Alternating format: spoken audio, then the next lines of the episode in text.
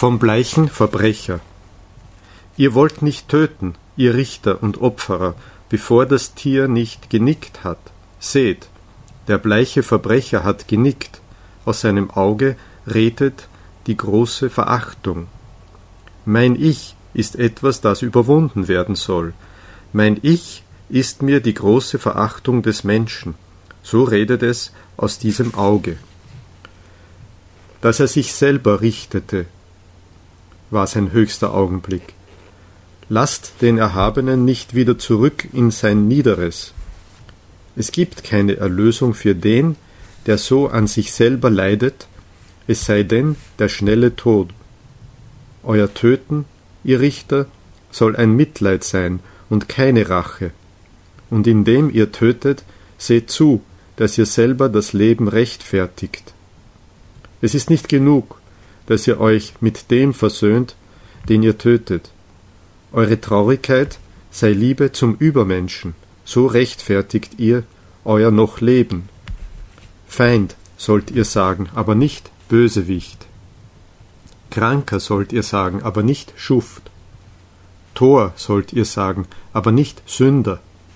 Und du, roter Richter, wenn du laut sagen wolltest, was du alles schon in Gedanken getan hast, so würde jedermann schreien, Weg mit diesem Unflat und Giftwurm.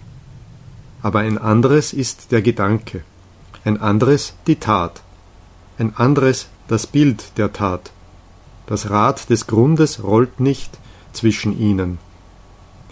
Ein Bild machte diesen bleichen Menschen bleich.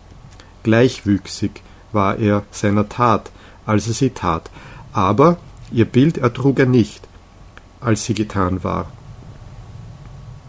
Immer sah er sich nun als einer Tat Täter. Wahnsinn heiße ich dies.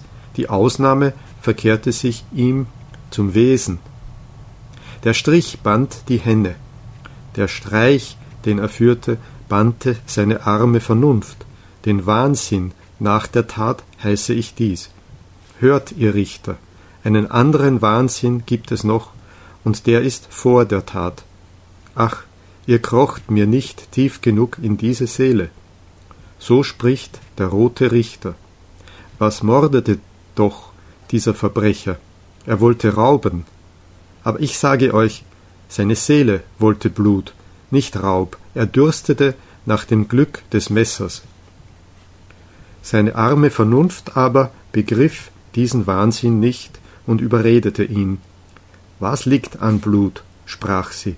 Willst du nicht zum mindesten einen Raub dabei machen, eine Rache nehmen?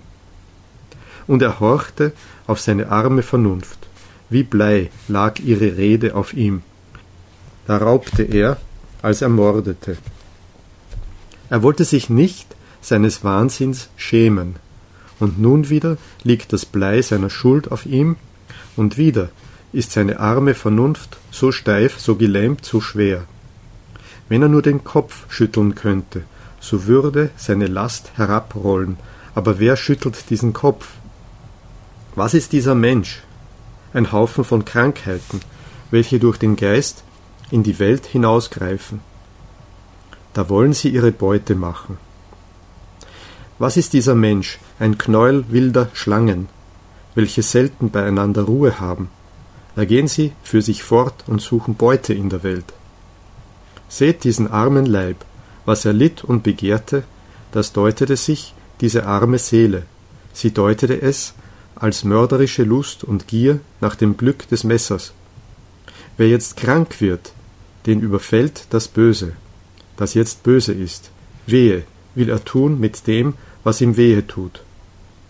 Aber es gab andere Zeiten und ein anderes Böses und Gutes.